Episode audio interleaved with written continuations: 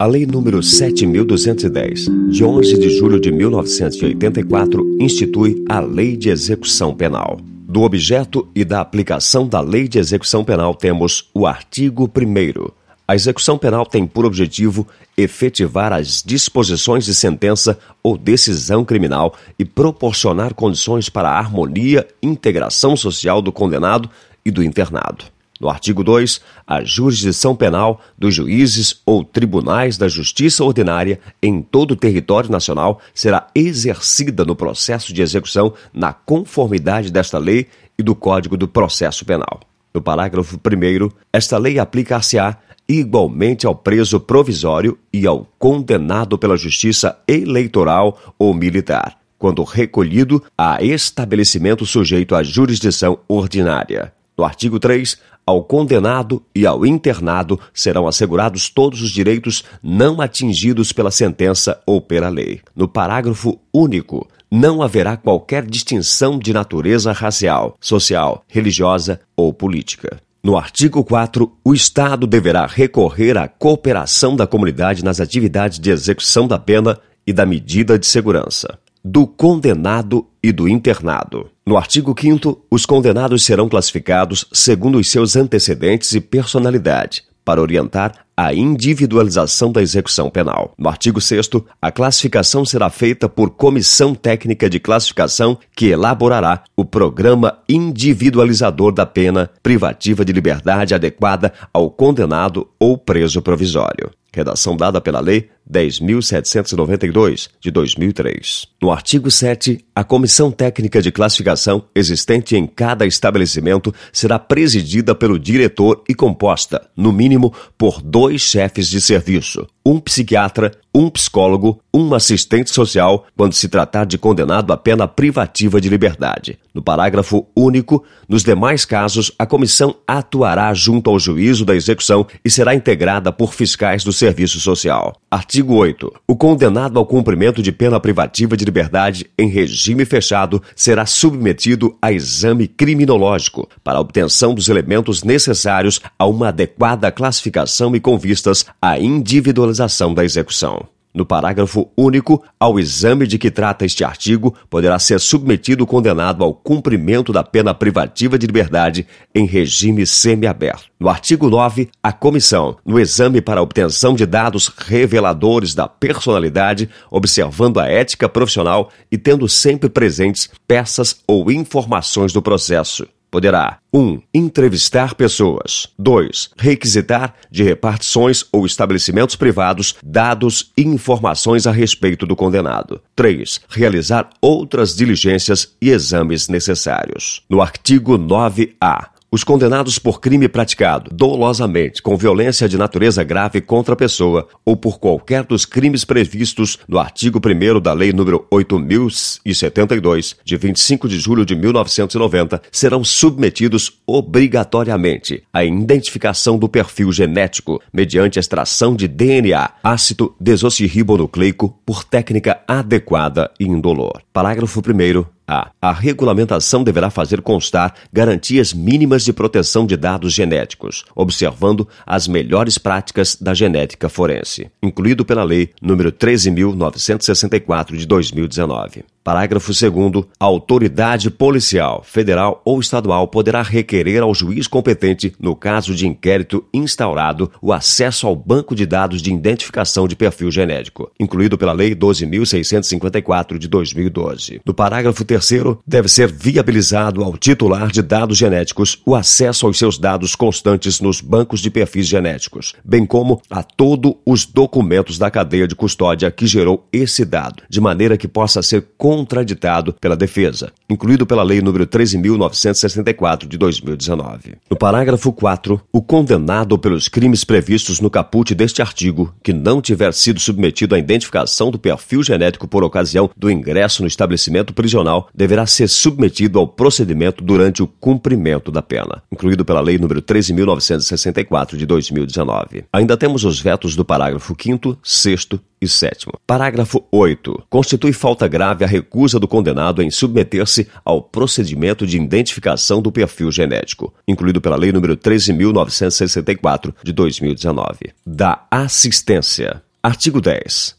A assistência ao preso e ao internado é dever do Estado, objetivando prevenir o crime e orientar o retorno à convivência em sociedade. No parágrafo único, a assistência estende-se ao ingresso. Artigo 11. Assistência será 1. Material. 2. A saúde. 3. Jurídica. 4. Educacional. 5 social. Sexto, religiosa. Da assistência material. Artigo 12. A assistência material ao preso e ao internado consistirá no fornecimento de alimentação, vestuário e instalações higiênicas. Artigo 13. O estabelecimento disporá de instalações e serviços que atendam aos presos nas suas necessidades pessoais, além de locais destinados à venda de produtos e objetos permitidos e não fornecidos pela administração.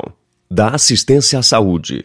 Artigo 14. A assistência à saúde do preso e do internado, de caráter preventivo e curativo, compreenderá atendimento médico, farmacêutico e odontológico. Parágrafo 1. Vetado. Parágrafo 2. Quando o estabelecimento penal não estiver aparelhado para prover a assistência médica necessária, esta será prestada em outro local, mediante autorização da direção do estabelecimento. Parágrafo 3 será assegurado acompanhamento médico à mulher, principalmente no pré-natal e no pós-parto, extensivo ao recém-nascido, incluído pela Lei nº 11.942, de 2009. Da assistência jurídica. Artigo 5 Assistência jurídica é destinada aos presos e aos internados sem recursos financeiros para constituir advogado. Artigo 16. As unidades da Federação deverão ter serviços de assistência jurídica integral e gratuita pela Defensoria Pública, dentro e fora dos estabelecimentos penais. Redação dada pela Lei nº 12.313 de 2010. No parágrafo 1, as unidades da Federação deverão prestar auxílio estrutural, pessoal e material à Defensoria Pública, no exercício de suas funções dentro e fora dos estabelecimentos penais incluído pela Lei nº 12.313 de 2010. No parágrafo 2, em todos os estabelecimentos penais haverá local apropriado destinado ao atendimento pelo defensor público, incluído pela Lei nº 12.313 de 2010. No parágrafo 3, fora dos estabelecimentos penais serão implementados núcleos especializados da Defensoria Pública para a prestação de assistência jurídica integral e gratuita aos réus, sentenciados em liberdade egressos e seus familiares, sem recursos financeiros para constituir advogado. Incluído pela Lei nº 12.313 de 2010. Da assistência educacional. Artigo 17. A assistência educacional compreenderá a instrução escolar e a formação profissional do preso e do internado. Artigo 18. O ensino do primeiro grau será obrigatório, integrando-se no sistema escolar da unidade federativa. Artigo 18-A o ensino médio, regular ou supletivo, com formação geral ou educação profissional de nível médio, será implantado nos presídios, em obediência ao preceito constitucional da sua universalização, incluído pela Lei nº 13.163 de 2015. Parágrafo 1. O ensino ministrado aos presos e presas integrar-se-á ao sistema estadual e municipal de ensino e será mantido, administrativa e financeiramente, com o apoio da União não só com os recursos destinados à educação, mas pelo sistema estadual de justiça ou administração penitenciária, incluído pela Lei nº 13.163 de 2015. No parágrafo 2, os sistemas de ensino oferecerão aos presos e às presas cursos supletivos de educação de jovens e adultos, incluídos pela Lei nº 13.163 de 2015. Parágrafo 3. A União, os Estados, os municípios e o Distrito Federal incluirão em seus programas de educação à distância e de utilização de novas tecnologias de ensino o atendimento aos presos e às presas, incluído pela Lei nº 13.163 de 2015. No artigo 19, o ensino profissional será ministrado em nível de iniciação ou de aperfeiçoamento técnico. No parágrafo único, a mulher condenada terá ensino profissional adequado à sua condição. No artigo 20, as atividades educacionais podem ser objeto de convênio com entidades públicas ou particulares que instalem escolas ou ofereçam cursos especializados. No artigo 21, em atendimento às condições locais, dotar-se-á cada estabelecimento de uma biblioteca para uso de todas as categorias de reclusos, provida de livros instrutivos, recreativos e didáticos. No artigo 21-A, o censo penitenciário deverá apurar, incluído pela Lei nº 13.163 de 2015. 1. Um, o nível de escolaridade dos presos e das presas. 2. A existência de cursos nos níveis fundamental e médio e o número de presos e presas atendidos. 3. A implementação de cursos profissionais em nível de iniciação ou aperfeiçoamento técnico e o número de presos e presas atendidos. 4. A existência de bibliotecas e condições de seu acervo. Outros dados relevantes para aprimoramento educacional de presos e presas. Da assistência social. Artigo 22. A assistência social tem por finalidade amparar o preso e o internado e prepará-lo para o retorno à liberdade. Artigo 23. Incumbe ao Serviço de Assistência Social 1. Um, conhecer os resultados dos diagnósticos ou exames. 2. Relatar por escrito ao diretor do estabelecimento os problemas e as dificuldades enfrentadas pelo assistido. 3. Acompanhar o resultado das permissões e saídas e das saídas temporárias. 4.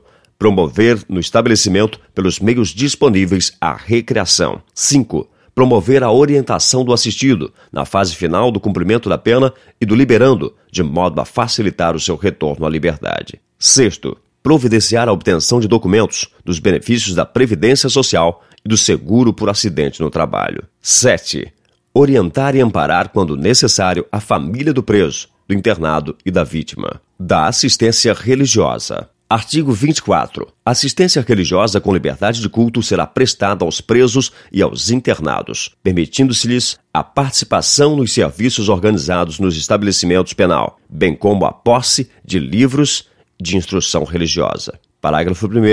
No estabelecimento haverá local apropriado para os cultos religiosos. Parágrafo 2. Nenhum preso ou internado poderá ser obrigado a participar de atividade religiosa. Da assistência ao egresso. Artigo 25. Assistência ao egresso consiste: 1. Na orientação e apoio para reintegrá-lo à vida em liberdade. 2. Na concessão, se necessário, de alojamento e alimentação em estabelecimento adequado, pelo prazo de dois meses. Parágrafo único. O prazo estabelecido no inciso 2 poderá ser prorrogado uma única vez comprovado por declaração de assistência social o empenho na obtenção de emprego. Artigo 26. Considera-se egresso, para os efeitos desta lei, o liberado definitivo pelo prazo de um ano a contar da saída do estabelecimento. 2. O liberado condicional durante o período de prova. Artigo 27. O Serviço de Assistência Social colaborará com o egresso para obtenção de trabalho. Disposições gerais. Artigo 28. O trabalho do condenado, como dever social e condição de dignidade humana, terá finalidade educativa e produtiva. Parágrafo 1. Aplicam-se à organização e aos métodos de trabalho as precauções relativas à segurança e à higiene. Parágrafo 2. O trabalho do preso está sujeito ao regime de consolidação das leis de trabalho. Artigo 29. O trabalho do preso será remunerado, mediante prévia tabela, não podendo ser inferior a 3 quartos do salário mínimo. Parágrafo 1. O produto da remuneração pelo trabalho deverá atender a a indenização dos danos causados pelo crime, desde que determinados judicialmente e não reparados por outros meios. B. Assistência à família. C. A pequenas despesas pessoais. D. Ao ressarcimento ao Estado das, D. Ao ressarcimento ao Estado das despesas realizadas com a manutenção do condenado, em proporção a ser fixada e sem prejuízo da destinação previstas nas letras anteriores. Parágrafo 2. Ressalvadas outras aplicações legais, será depositada a parte restante para a constituição do pecúlio em caderneta de poupança que será entregue ao condenado quando posto em liberdade. Artigo 30. As tarefas executadas como prestação de serviço à comunidade não serão remuneradas. Do trabalho interno. Artigo 31. O condenado à pena privativa de liberdade está obrigado ao trabalho na medida de suas aptidões e capacidade. Parágrafo único. Para o preso provisório, o trabalho não é obrigatório e só poderá ser executado no interior do estabelecimento. Artigo 32. Na atribuição do trabalho deverá ser levadas em conta a habilitação, a condição pessoal e as necessidades futuras do preso, bem como as oportunidades oferecidas pelo mercado. No parágrafo 1, deverá ser limitado, tanto quanto possível, o artesanato sem expressão econômica, salvo nas regiões de turismo. No parágrafo 2, os maiores de 60 anos poderão solicitar ocupação adequada à sua idade. No parágrafo 3, os doentes ou deficientes físicos somente exercerão atividades apropriadas ao seu estado. Artigo 33. A jornada normal de trabalho não será inferior a 6 horas nem superior a 8 horas, com descanso nos domingos e feriados. Parágrafo único. Poderá ser atribuído horário especial de trabalho aos presos designados para o serviço de conservação e manutenção de estabelecimento penal. Artigo 34. O trabalho poderá ser gerenciado por fundação ou empresa pública, com autonomia administrativa, e terá por objetivo a formação profissional do condenado. Parágrafo 1. Nessa hipótese, incumbirá a entidade gerenciadora promover e supervisionar a produção, com critérios e métodos empresariais. Encarregar-se-á de sua comercialização, bem como suportar despesas, inclusive pagamento de remuneração adequada. Parágrafo 2. Os governos federal, estadual e municipal poderão celebrar convênio com a iniciativa privada para a implantação de oficinas de trabalho referentes a setores de apoio dos presídios, incluído pela Lei nº 10.792 de 2003. Artigo 35. Os órgãos da administração direta ou indireta da União, Estados, territórios, Distrito Federal e dos municípios adquirirão, com dispensa de concorrência pública, os bens ou produtos do trabalho prisional, sempre que não for possível ou recomendável realizar-se-á vendas particulares. Parágrafo único. Todas as importâncias arrecadadas com as vendas reverterão em favor da fundação ou empresa pública a que alude o artigo anterior ou, na sua falta, do estabelecimento penal. Do trabalho externo. Artigo 36. O trabalho externo será admissível para os presos em regime fechado somente em serviço ou obras públicas realizadas por órgãos da administração direta ou indireta ou entidades privadas, desde que tomadas as cautelas contra a fuga e em favor da disciplina. No parágrafo 1, o limite máximo do número de presos será de 10% do total de empregados na obra. Parágrafo 2, caberá ao órgão da administração, a entidade ou a empresa empreiteira a remuneração desse trabalho. No parágrafo 3, a prestação de trabalho à entidade privada depende do consentimento expresso do preso. Artigo 37. A prestação de trabalho externo, a ser autorizada pela direção do estabelecimento, dependerá de aptidão, disciplina e responsabilidade, além do cumprimento mínimo de um sexto da pena. Parágrafo único. Revogar-se a autorização de trabalho externo ao preso que vier praticar fato definido como crime, for punido por falta grave ou tiver comportamento contrário aos requisitos estabelecidos neste artigo. Dos deveres. O artigo 38 cumpre ao condenado, além das obrigações legais inerentes ao seu Estado, submeter-se às normas de execução da pena. Artigo 39 constitui deveres do condenado. 1. Um, comportamento disciplinado e cumprimento fiel da sentença. 2. Obediência ao servidor e respeito a qualquer pessoa com quem deva relacionar-se. 3. Urbanidade e respeito no trato com os demais condenados. 4. Conduta oposta aos movimentos individuais ou coletivos de fuga ou de subversão à ordem ou à disciplina. 5. Execução do trabalho, das tarefas e das ordens recebidas. Sexto, submissão à sanção disciplinar imposta. 7. Indenização à vítima e aos seus sucessores. 8. Indenização ao Estado, quando possível, das despesas realizadas com a sua manutenção, mediante desconto proporcional à remuneração do trabalho. 9. Higiene pessoal e asseio da cela ou alojamento. 10. Conservação dos objetos de uso pessoal. Parágrafo único. Aplica-se ao preso provisório, no que couber o disposto neste artigo. Dos direitos. Artigo 40. Impõe-se a todas as autoridades o respeito à integridade física e moral dos condenados e dos presos provisórios. Artigo 41. Constitui direitos dos presos: 1. Alimentação suficiente e vestuário. 2. Atribuição de trabalho e sua remuneração. 3. Previdência social. 4. Constituição de pecúlio. 5. Proporcionalidade na distribuição do tempo para o trabalho, o descanso e a recreação. 6. Exercício das atividades profissionais, intelectuais, artísticas e desportivas anteriores, desde que compatíveis com a execução da pena. 7. Assistência material, à saúde, jurídica, educacional, social e religiosa. 8. Proteção contra qualquer forma de sensacionalismo. 9. Entrevista pessoal e reservada com o advogado. 10. Visita do cônjuge, da companheira, de parentes e amigos em dias determinados. 11. Chamamento nominal. 12. Igualdade de tratamento, salvo quanto às exigências da individualização da pena. 13. Audiência especial com o diretor do estabelecimento. 14. Representação e petição a qualquer autoridade em defesa de direito. 15. Contato com o mundo exterior por meio de correspondência escrita, da leitura e de outros meios de informação que não comprometam a moral e os bons costumes.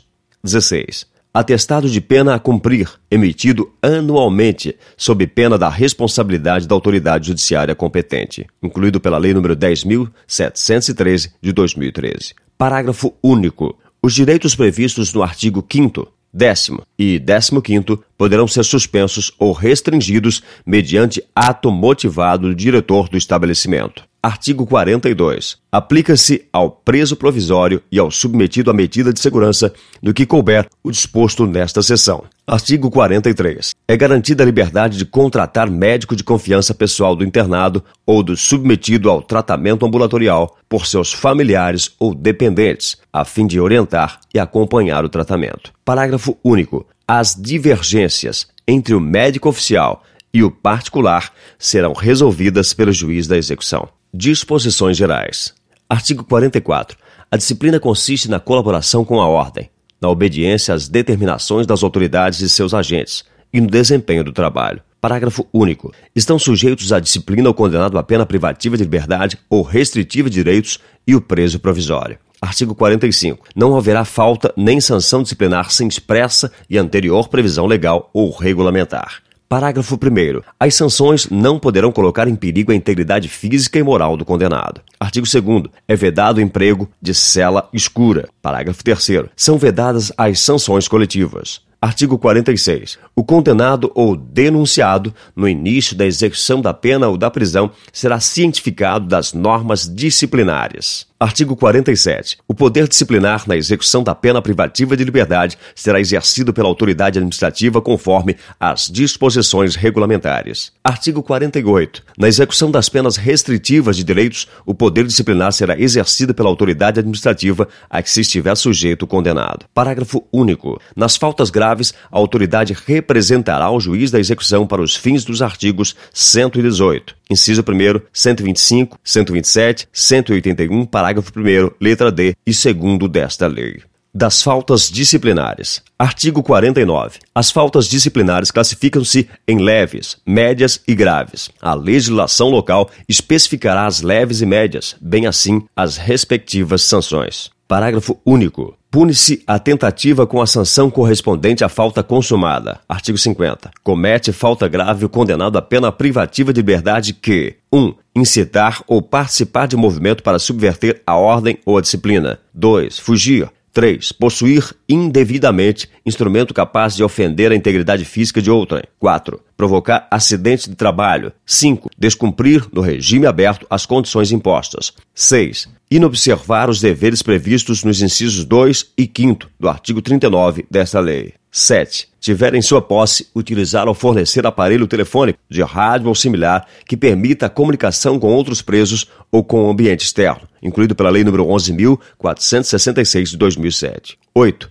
Recusar submeter-se ao procedimento de identificação do perfil genético. Parágrafo único. O disposto neste artigo aplica-se, no que couber, ao preso provisório. Artigo 51. Comete falta grave o condenado a pena restritiva de direito que 1. Um, descumprir injustificadamente a restrição imposta. 2. Retardar injustificadamente o cumprimento da obrigação imposta. 3 inobservar os deveres previstos no inciso 2 e 5 do artigo 39 desta lei. Quando ocasionar subversão da ordem ou disciplina internas, sujeitará o preso provisório ou condenado nacional ou estrangeiro, sem prejuízo da sanção penal, ao regime disciplinar diferenciado, com as seguintes características. Redação dada pela Lei nº 13.964 de 2019. 1. Um, duração máxima de até dois anos, sem prejuízo da repetição da sanção por nova falta grave de mesma espécie. 2. Recolhimento em cela individual. 3. Visitas quinzenais de duas pessoas por vez, a serem realizadas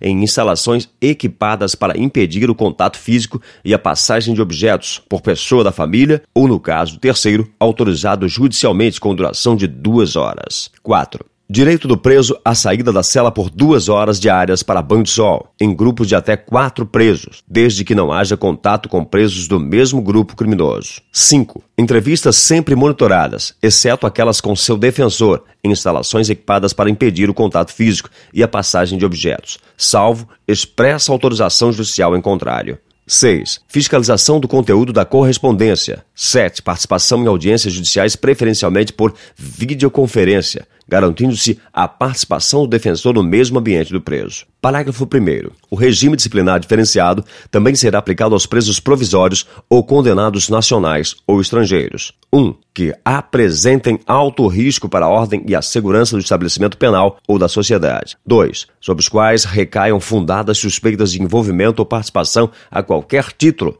em organização criminosa, associação criminosa ou milícia privada, independentemente da prática de falta grave. Parágrafo 2 foi revogado. Parágrafo 3 existindo indícios de que o preso exerce liderança em organização criminosa, associação criminosa ou milícia privada, ou que tem atuação criminosa em dois ou mais estados da federação, o regime disciplinar diferenciado será obrigatoriamente cumprido em estabelecimento prisional federal. Parágrafo 4 Na hipótese dos parágrafos anteriores, o regime disciplinar diferenciado poderá ser prorrogado sucessivamente por períodos de um ano, existindo indícios de que o preso 1. Continua apresentando alto risco para a ordem e a segurança do estabelecimento penal de origem ou da sociedade. 2. Mantém os vínculos com a organização criminosa, associação criminosa ou milícia privada, considerados também o perfil criminal e a função desempenhada por ele no grupo criminoso, a operação duradoura do grupo, a superveniência de novos processos criminais e os resultados do tratado penitenciário. Parágrafo 5. Na hipótese prevista no parágrafo 3 deste artigo, o regime disciplinar diferenciado deverá contar com alta segurança interna e externa, principalmente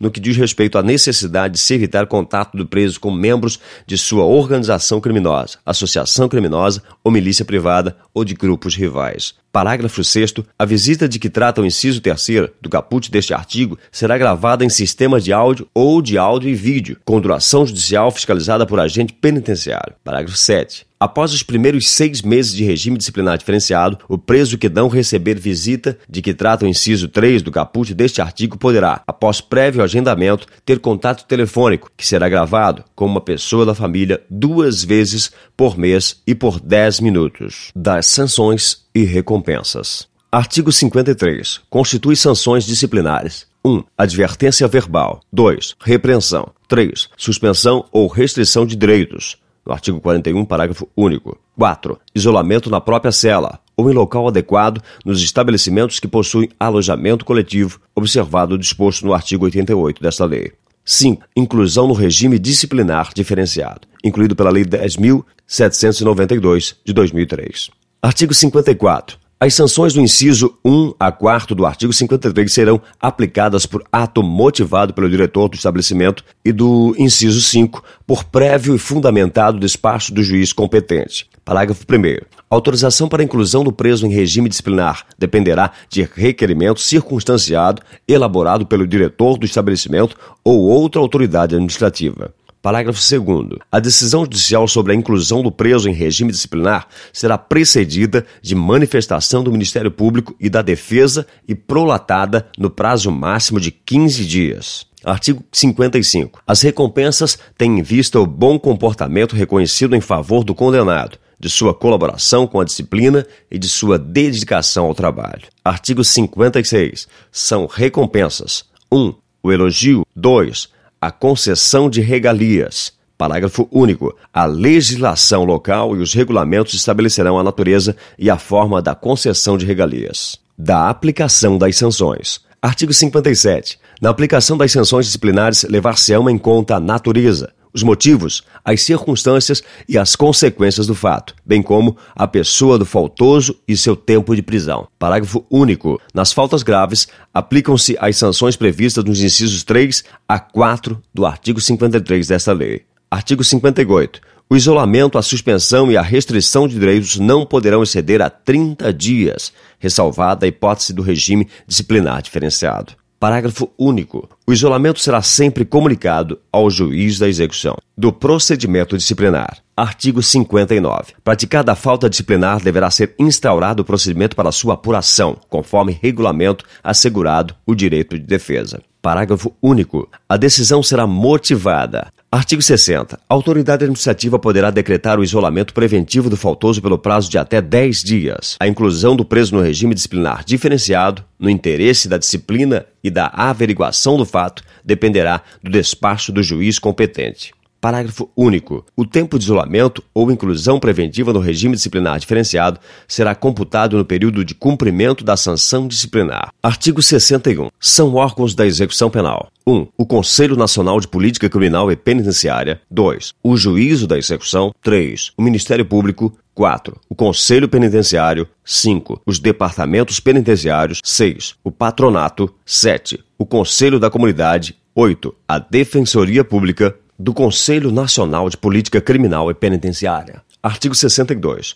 O Conselho Nacional de Política Criminal e Penitenciária, com sede na capital da República, é subordinado ao Ministério da Justiça. Artigo 63. O Conselho Nacional de Política Criminal e Penitenciária será integrado por 13 membros designados através de ato do Ministério da Justiça, dentre professores e profissionais da área de direito penal, processual, penitenciário e ciências correlatas, bem como por representantes da comunidade dos ministérios da área social. Parágrafo único. O mandato dos membros do Conselho terá duração de dois anos, renovado um terço em cada ano. Artigo 64. Ao Conselho Nacional de Política Criminal e Penitenciária, o exercício de suas atividades em âmbito federal ou estadual incube 1. propor diretrizes da política criminal quanto à prevenção do delito, administração da justiça criminal e execução das penas e das medidas de segurança. 2. Contribuir na elaboração de planos nacionais de desenvolvimento, sugerindo as metas e propriedades da política criminal e penitenciária. 3. Promover a avaliação periódica do sistema criminal para sua adequação às necessidades do país. 4. Estimular e promover a pesquisa criminológica 5. Elaborar Programa Nacional e Penitenciário de Formação e Aperfeiçoamento do Servidor. 6. Estabelecer regras sobre a arquitetura e construção de estabelecimentos penais e casas de albergados. 7. Estabelecer os critérios para a elaboração da estatística criminal. 8. Inspecionar e fiscalizar os estabelecimentos penais, bem assim informar-se mediante relatórios do Conselho Penitenciário, requisições, visitas ou outros meios acerca do desenvolvimento da execução penal dos Estados, territórios e Distrito Federal, propondo às autoridades dela incumbida as medidas necessárias ao seu aprimoramento. 9. Representar ao juiz da execução ou à autoridade administrativa para a instauração de sindicâncias ou procedimentos administrativos, em caso de violação das normas referentes à execução penal. 10. Representar a autoridade competente para interdição, no todo ou em parte, de estabelecimento penal. Do juízo da execução. Artigo 65. A execução penal competirá ao juiz indicado na lei local de organização judiciária e, na sua ausência, ao da sentença. Artigo 66. Compete ao juiz da execução: 1. Aplicar aos casos julgados lei posterior que de qualquer modo favorecer o condenado. 2. Declarar extinta a punibilidade. 3. Decidir sobre a. Soma ou unificação da pena, progressão ou regressão dos regimes, detração e remissão da pena, suspensão condicional da pena, livramento condicional, incidentes da execução, autorizar saídas temporárias, determinar a. a forma de cumprimento da pena restritiva de direitos e fiscalizar sua execução. B a conversão da pena restritiva de direitos e de multa em privativa de liberdade. C. A conversão da pena privativa de liberdade em restritiva de direitos. D. A aplicação da medida de segurança, bem como a substituição da pena por medida de segurança. E. A revogação da medida de segurança. F. A desinternação e o restabelecimento da situação anterior. G. O cumprimento da pena ou medida de segurança ou em outra comarca. H a remoção do condenado da hipótese prevista no parágrafo 1 do artigo 86 desta lei. E vetá-lo. No sexto, zelar pelo correto cumprimento da pena e da medida de segurança. 7. Inspecionar mensalmente os estabelecimentos penais, tomando providências para o adequado funcionamento e promovendo, quando for o caso, a apuração de responsabilidade. 8. Interditar, no todo ou em parte, estabelecimento penal que estiver funcionando em condições inadequadas ou com infringência aos dispositivos desta lei. 9. Compor e instalar o Conselho da Comunidade. 10. Emitir anualmente atestado de pena a cumprir. No capítulo 4 temos do Ministério Público. Artigo 67. O Ministério Público fiscalizará a execução da pena e da medida de segurança, oficiando no processo executivo e nos incidentes da execução. Artigo 68. Incube ainda ao Ministério Público 1. Um, fiscalizar a regularidade formal das guias de recolhimento e de internamento. 2. Requerer a todas as providências necessárias ao desenvolvimento do processo executivo. B. A instauração dos incidentes de excesso ou desvio de execução. C. A aplicação de medida de segurança, bem como a substituição da pena por medida de segurança. D. A revogação da medida de segurança e a conversão de penas, a progressão ou regressão nos regimes e a revogação da suspensão condicional da pena e do livramento condicional. F. A internação, a desinternação e o restabelecimento da situação anterior. 3. Interpor recursos de decisões proferidas pela autoridade judiciária durante a execução. No parágrafo único, o órgão do Ministério Público visitará mensalmente os estabelecimentos penais, registrando a sua presença em livro próprio. No capítulo 5, do Conselho Penitenciário. Artigo 69. O Conselho Penitenciário é órgão consultivo e fiscalizador da execução da pena. No parágrafo 1, o Conselho será integrado por membros nomeados pelo governador do Estado, do Distrito Federal e dos territórios, dentre professores e profissionais da área do direito penal, processual penal, penitenciário e ciências correlatas, bem como por representantes da comunidade. A legislação federal e estadual regulará o seu funcionamento. No parágrafo 2, o mandato dos membros do Conselho Penitenciário terá duração de quatro anos. Artigo 70. Incube ao Conselho Penitenciário: 1. Emitir parecer sobre indulto e comutação de pena, executada a hipótese de pedido de indulto com base no estado de saúde do preso. 2. Inspecionar os estabelecimentos e serviços penais. 3 apresentar no primeiro trimestre de cada ano ao Conselho Nacional de Política Criminal e Penitenciária relatório dos trabalhos efetuados no exercício anterior. 4. Supervisionar os patronatos, bem como assistência aos egressos. No capítulo 6 dos Departamentos Penitenciários. No Departamento Penitenciário Nacional, artigo 71. O Departamento Penitenciário Nacional, subordinado ao Ministério da Justiça, é órgão executivo da Política Penitenciária Nacional e de apoio administrativo e financeiro do Conselho Nacional de Política Criminal e Penitenciária. Artigo 72. São atribuições do Departamento Penitenciário Nacional. 1. Acompanhar a fiel aplicação das normas de execução penal em todo o território nacional. 2. Inspecionar e fiscalizar periodicamente os estabelecimentos e serviços penais.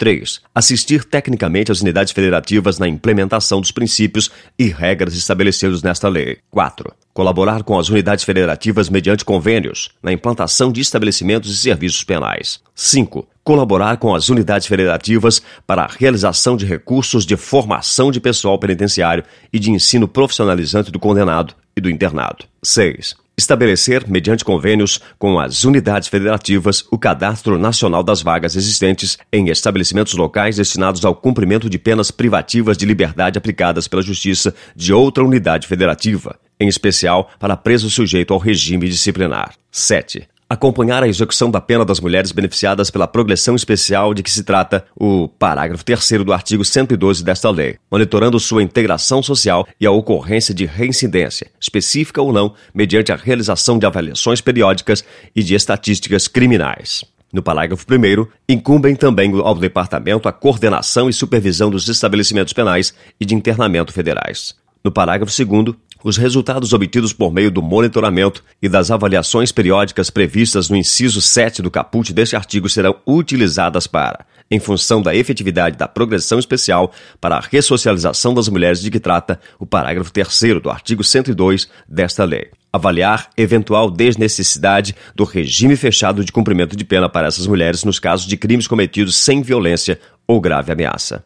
Do Departamento Penitenciário Local. Artigo 73. A legislação local poderá criar departamento penitenciário ou órgão similar com as atribuições que estabelecer. No artigo 74, o Departamento Penitenciário Local ou órgão similar tem por finalidade supervisionar e coordenar os estabelecimentos penais da unidade da federação a que pertencer. Parágrafo único. Os órgãos referidos no caput deste artigo realizarão o acompanhamento de que trata o inciso 7 do caput do artigo 72 desta lei e encaminharão ao Departamento Penitenciário Nacional os resultados obtidos.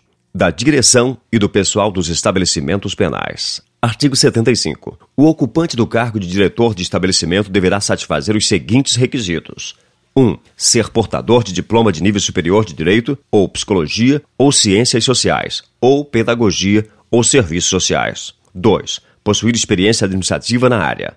3. Ter idoneidade moral e reconhecida aptidão para o desempenho da função. Parágrafo único. O diretor deverá residir no estabelecimento ou nas proximidades e dedicará tempo integral à sua função. Artigo 76. O quadro do pessoal penitenciário será organizado em diferentes categorias funcionais, segundo as necessidades do serviço, com especificação de atribuições relativas às funções de direção, chefia e assessoramento do estabelecimento e às demais funções. Artigo 77. A escolha do pessoal administrativo especializado de instrução técnica e de vigilância atenderá à vocação, preparação profissional e antecedentes pessoais do candidato. Parágrafo 1. O ingresso do pessoal penitenciário, bem como a progressão ou ascensão funcional, dependerão de cursos específicos de formação, procedendo-se à reciclagem periódica dos servidores em exercício. Parágrafo 2. No estabelecimento para mulheres somente se permitirá o trabalho de pessoal do sexo feminino, salvo quando se tratar de pessoal técnico especializado. Capítulo 7 do Patronato. Artigo 78. O patronato público ou particular destina-se a prestar assistência aos albergados e aos regressos. Artigo 79. Incube também ao patronato: 1. Um, orientar os condenados à pena restritiva de direitos. 2. Fiscalizar o cumprimento das penas de prestação de serviço à comunidade e de limitação de fim de semana. 3. Colaborar na fiscalização do cumprimento das condições da suspensão e do livramento condicional. No capítulo 8 do Conselho da Comunidade. Artigo 80 haverá em cada comarca um conselho da comunidade composto, no mínimo, por um representante de associação comercial ou industrial, um advogado indicado pela seção da Ordem dos Advogados do Brasil, um defensor público indicado pelo Defensor Público Geral e um assistente social escolhido pela Delegacia Seccional do Conselho Nacional de Assistências Sociais. Parágrafo único. Na falta da representação prevista nesse artigo, ficará a critério do juiz da execução a escolha dos integrantes do Conselho. Artigo 81. Incube ao Conselho da Comunidade 1. Um, visitar, pelo menos mensalmente, os estabelecimentos penais existentes na comarca. 2. Entrevistar presos. 3. Apresentar relatórios mensais ao juiz da execução e ao Conselho Penitenciário. 4. Diligenciar e ao 4. Diligenciar a obtenção de recursos materiais e humanos para melhor assistência ao preso ou internado, em harmonia com a direção do estabelecimento. Capítulo 9. Da Defensoria Pública. O artigo 81-A. A Defensoria Pública velará pela. Artigo 81-A. A Defensoria Pública velará pela regular execução da pena e da medida de segurança, oficiando no processo executivo e nos incidentes da execução para a defesa dos necessitados em todos os graus e instâncias, de forma individual e coletiva. Artigo 81-B. Incube ainda a Defensoria Pública. 1. Um, requerer a todas as providências necessárias ao desenvolvimento do processo executivo. B. Aplicação aos casos julgados de lei posterior que de qualquer modo favorecer o condenado. C. A declaração de extinção da punibilidade. D. A unificação de penas. E. A detração e remissão da pena. F. A instauração dos incidentes de excesso ou desvio de execução. G. A aplicação de medida de segurança e sua revogação, bem como a substituição da pena por medida de segurança. H. Conversão de pena, a progressão dos regimes, a suspensão condicional da pena, o livramento condicional, a comutação de pena e o indulto. I. A autorização de saídas temporárias. J. A internação, a desinternação e o restabelecimento da situação anterior. K. O cumprimento de pena ou medida de segurança em outra comarca. 1. A remoção do condenado na hipótese prevista no parágrafo 1 do artigo 86 desta lei. 2. Requerer a emissão anual do atestado de pena a cumprir. 3. Interpor recurso de decisões proferidas pela autoridade judiciária ou administrativa durante a execução. 4.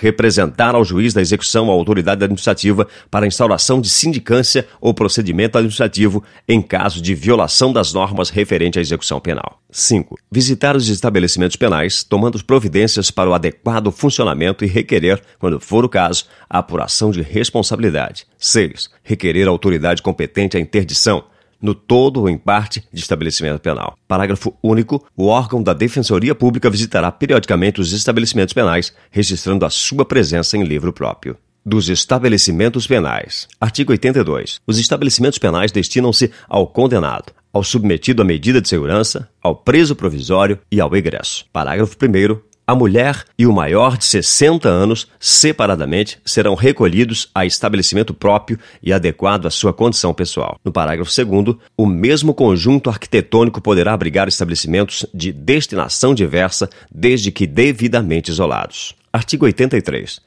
O estabelecimento penal, conforme a sua natureza, deverá contar em suas dependências com áreas de serviços destinados a dar assistência, educação, trabalho, recreação e prática esportiva. No parágrafo 1, haverá instalação destinada a estágio de estudantes universitários. Parágrafo 2. Os estabelecimentos penais destinados a mulheres serão dotados de berçário, onde as condenadas possam cuidar de seus filhos, inclusive amamentá-los, no mínimo até seis meses de idade. No parágrafo 3, os estabelecimentos de que trata o parágrafo 2 deste artigo deverão possuir exclusivamente agentes do sexo feminino na segurança de suas dependências internas. No parágrafo 4, serão instaladas salas de aulas destinadas a cursos de ensino básico e profissionalizante. Parágrafo 5, haverá instalação destinada à defensoria pública. Artigo 83-A poderão ser objeto de execução indireta as atividades materiais acessórias, instrumentais ou complementares desenvolvidas em estabelecimentos penais e, notadamente: 1. Um, serviços de conservação, limpeza, informática, copeiragem, portaria, recepção, reprografia, telecomunicações, lavanderia e manutenção de prédios, instalações e equipamentos internos e externos. 2. Serviços relacionados à execução de trabalho pelo preso. No parágrafo 1, a execução indireta será realizada sob supervisão e fiscalização do poder público. Parágrafo 2. Os serviços relacionados neste artigo poderão compreender o fornecimento de materiais, equipamentos, máquinas e profissionais. Artigo 83b são indelegáveis as funções de direção, chefia e coordenação no âmbito do sistema penal, bem como todas as atividades que exijam o exercício do poder de polícia e, notadamente, 1. Um, classificação de condenados. 2. Aplicação de sanções disciplinares. 3. Controle de rebeliões. 4. Transporte de presos para órgãos do Poder Judiciário, hospitais e outros locais externos aos estabelecimentos penais. Artigo 84. O preso provisório ficará separado do condenado por sentença transitada em julgado. Parágrafo 1. Os presos provisórios ficarão separados de acordo com os seguintes critérios: 1. Acusados pela prática de crimes hediondos ou equiparados. 2. Acusados pela prática de crimes cometidos com violência ou grave ameaça à pessoa. 3. Acusados pela prática de outros crimes com contravenções diversos dos apontados no inciso 1 e 2. Parágrafo 2. O preso que, ao tempo do fato, era funcionário da administração da Justiça Criminal ficará em dependência separada. Parágrafo 3. Os presos condenados ficarão separados de acordo com os seguintes critérios: 1. Condenado pela prática de crimes hediondos ou equiparados. 2. Reincidentes condenados pela prática de crimes cometidos com violência ou grave ameaça à pessoa. 3. Primários condenados pela prática de crimes cometidos com violência ou grave ameaça à pessoa. 4. Demais condenados pela prática de outros crimes ou contravenções em situação diversa das previstas no inciso 1, 2 e 3. Parágrafo 4. O preso que tiver sua integridade física, moral ou psicológica ameaçada pela convivência com os demais presos ficará segregado em local próprio. Artigo 85. O estabelecimento penal deverá ter lotação compatível com a sua estrutura e finalidade. Parágrafo único. O Conselho Nacional de Política Criminal e Penitenciária determinará o limite máximo de capacidade do estabelecimento, atendendo à sua natureza e peculiaridades. Artigo 86. As penas privativas de liberdade aplicadas pela Justiça de uma unidade federativa podem ser executadas em outra unidade, em estabelecimento local ou da União. Parágrafo 1. A União Federal poderá construir estabelecimento penal em local distante da condenação para recolher os condenados, quando a medida se justifique no interesse da segurança pública ou do próprio condenado. Parágrafo 2. Conforme a natureza do estabelecimento, nele poderão trabalhar os liberados ou egressos que se dediquem às obras públicas ou ao aproveitamento de terras ociosas. Parágrafo 3 caberá ao juiz competente, a requerimento da autoridade administrativa, definir o estabelecimento prisional adequado para abrigar o preso provisório ou condenado, em atenção ao regime e aos requisitos estabelecidos. Da penitenciária. Artigo 87. A penitenciária destina-se ao condenado a pena de reclusão, em regime fechado. Parágrafo único. A União Federal, os Estados, o Distrito. Parágrafo único. A União Federal, os Estados, o Distrito Federal e os territórios poderão construir penitenciárias destinadas exclusivamente aos presos provisórios e condenados que estejam em regime fechado, sujeitos ao regime disciplinar diferenciado, nos termos do artigo 52 desta lei. O artigo 88. O condenado será alojado em cela individual que conterá dormitório, aparelho sanitário e lavatório. Parágrafo único. São requisitos básicos da unidade celular. A salubridade do ambiente pela concorrência dos fatores de aeração, insolação e condicionamento térmico adequado à existência humana. B. Área mínima de 6,00 metros quadrados, 6 metros quadrados. Artigo 89. Além dos requisitos referidos no artigo 88, a penitenciária de mulheres será dotada de seção para gestante e parturiente e de creche para abrigar crianças maiores de seis meses e menores de sete anos, com a finalidade de assistir a criança desamparada cuja responsável estiver presa. Parágrafo único. São requisitos básicos da seção e da creche referidas neste artigo. 1. Um, atendimento por pessoal qualificado de acordo com as diretrizes adotadas pela legislação educacional e em unidades autônomas. E 2. Horário de funcionamento que garanta a melhor assistência à criança e à sua responsável. Artigo 90. A penitenciária de homens será construída em local afastado do centro urbano, a distância que não restrinja a visitação da colônia agrícola industrial ou similar. Artigo 91. A colônia agrícola industrial ou similar destina-se ao cumprimento da pena em regime semiaberto. Artigo 92. O condenado poderá ser alojado em compartimento coletivo, observados os requisitos da letra A do parágrafo único do artigo 88 desta lei. Parágrafo único. São também requisitos básicos das dependências coletivas: a. A seleção adequada dos presos. B. O limite da capacidade máxima que atenda os objetivos de individualização da pena. Da casa do albergado. Artigo 93. A casa do albergado destina-se ao cumprimento da pena de privativa de liberdade em regime aberto e da pena de limitação de fim de semana. Artigo 94. O prédio deverá situar-se em centro urbano separado dos demais estabelecimentos e caracterizar-se pela ausência de obstáculos físicos contra a fuga. Artigo 95. Em cada região haverá pelo menos uma casa do albergado, a qual deverá conter, além dos aposentos para acomodar os presos, local adequado para cursos e palestras. Parágrafo único. O estabelecimento terá instalações para os serviços de fiscalização e orientação dos condenados do Centro de Observação. Artigo 96. No Centro de Observação realizar-se-ão os exames gerais e o criminológico, cujos resultados serão encaminhados à Comissão Técnica de Classificação. Parágrafo único. No centro poderão ser realizadas pesquisas criminológicas. Artigo 97. O Centro de Observação será instalado em unidade autônoma em anexo ao estabelecimento penal. Artigo 98. Os exames poderão ser realizados pela Comissão Técnica de Classificação na falta do Centro de Observação. Do Hospital de Custódia e Tratamento Psiquiátrico. Artigo 99. O Hospital de Custódia e Tratamento Psiquiátrico destina-se aos inimputáveis e semi-imputáveis referidos no artigo 26 e seu parágrafo único do Código Penal. Parágrafo único. Aplica-se ao hospital, no que couber, o disposto no parágrafo único do artigo 88 desta lei. Artigo 100. O exame psiquiátrico e os demais exames necessários ao tratamento são obrigatórios para todos os internados. Artigo 101. O tratamento ambulatório previsto no artigo 97, segunda parte, do Código Penal será realizado no Hospital de Custódia e Tratamento Psiquiátrico ou em outro local com dependência médica adequada. Da cadeia pública. Artigo 102. A cadeia pública destina-se ao recolhimento de presos provisórios. Artigo 103. Cada comarca terá pelo menos uma cadeia pública a fim de resguardar o interesse da administração da justiça criminal e a permanência do preso em local próximo ao seu meio social e familiar. Artigo 104. O estabelecimento de que se trata o capítulo será instalado próximo de centro urbano, observando-se na construção as exigências mínimas referidas no artigo 88 e seu parágrafo único desta lei, da execução das penas em espécie e das penas privativas de liberdade. Artigo 105. Transitando em julgada a sentença que aplicar pena privativa de liberdade, se o réu estiver ou vier a ser preso, o juiz ordenará a expedição de guia de recolhimento para a execução. Artigo 106. A guia de recolhimento extraída pelo escrivão, que a rubricará em todas as folhas e assinará com o juiz, será remetida à autoridade administrativa incumbida da execução e conterá 1. Um, o nome do condenado. 2. A sua qualificação civil e o número do registro geral no órgão oficial de identificação. 3. O inteiro teor da denúncia e da sentença condenatória, bem como certidão do trânsito em julgado. 4. A informação sobre os antecedentes e o grau de instrução.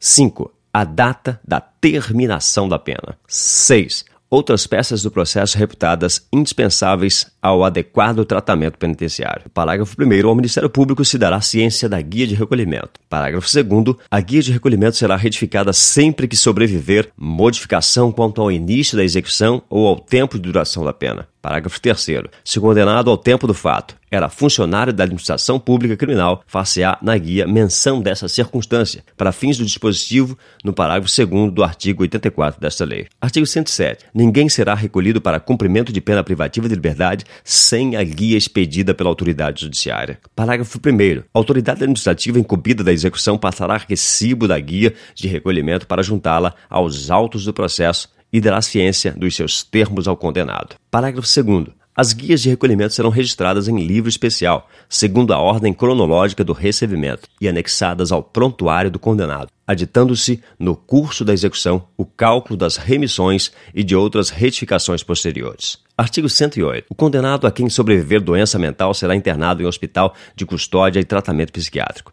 Artigo 109. Cumprida ou extinta a pena, o condenado será posto em liberdade mediante alvará do juiz, se por outro motivo não estiver preso. Dos regimes. Artigo 110. O juiz, na sentença, estabelecerá o regime no qual o condenado iniciará cumprimento da pena privativa de liberdade, observando o disposto no artigo 33 e seus parágrafos do Código Penal. Artigo 111. Quando houver condenação por mais de um crime no mesmo processo ou em processos distintos, a determinação do regime de cumprimento será feita resultado da soma ou unificação das penas, observada, quando for o caso, a detração ou remissão. Parágrafo único. Sobrevindo condenação no curso da execução, somar-se-á a pena ao restante da qual está sendo cumprida para a determinação do regime. Artigo 112. A pena privativa de liberdade será executada em forma progressiva, com a transferência para regime menos rigoroso, a ser determinada pelo juiz quando o preso estiver cumprido ao menos, redação dada pela Lei nº 13.964-2019. 1. Um, 16% da pena, se o apenado for primário e o crime tiver sido cometido sem violência à pessoa ou grave ameaça. 2. 20% da pena se o apenado for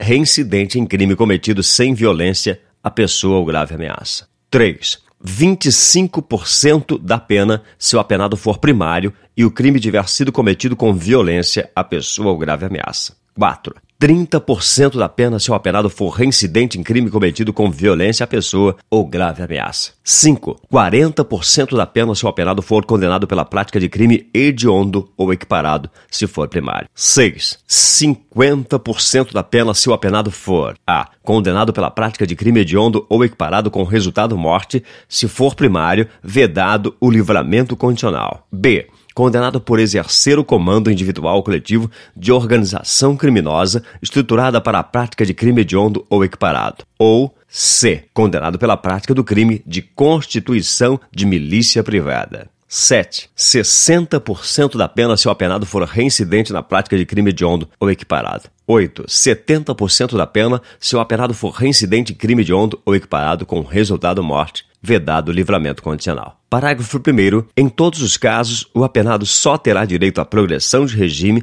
se ostentar boa conduta carcerária, comprovada pelo diretor do estabelecimento, respeitadas as normas que vedam a progressão. Parágrafo 2. A decisão do juiz que determinar a progressão de regime será sempre motivada e precedida de manifestação do Ministério Público e do defensor, procedimento que também será adotado na concessão de livramento condicional, indulto e comutação de pena, respeitados os prazos previstos nas normas vigentes. Parágrafo 3. No caso de mulher gestante ou que for mãe ou responsável por criança ou pessoas com deficiência, os requisitos para a progressão de regime são cumulativamente: 1. Um, não ter cometido crime com violência ou grave ameaça à pessoa. 2. Não ter cometido crime contra seu filho ou dependente. 3. Ter cumprido ao menos um oitavo da pena no regime anterior. 4. Ser primária e ter bom comportamento carcerário comprovado pelo diretor do estabelecimento. 5. Não ter integrado a organização criminosa. Parágrafo 4. O comprometimento de novo crime doloso ou falta grave implicará a revogação do benefício previsto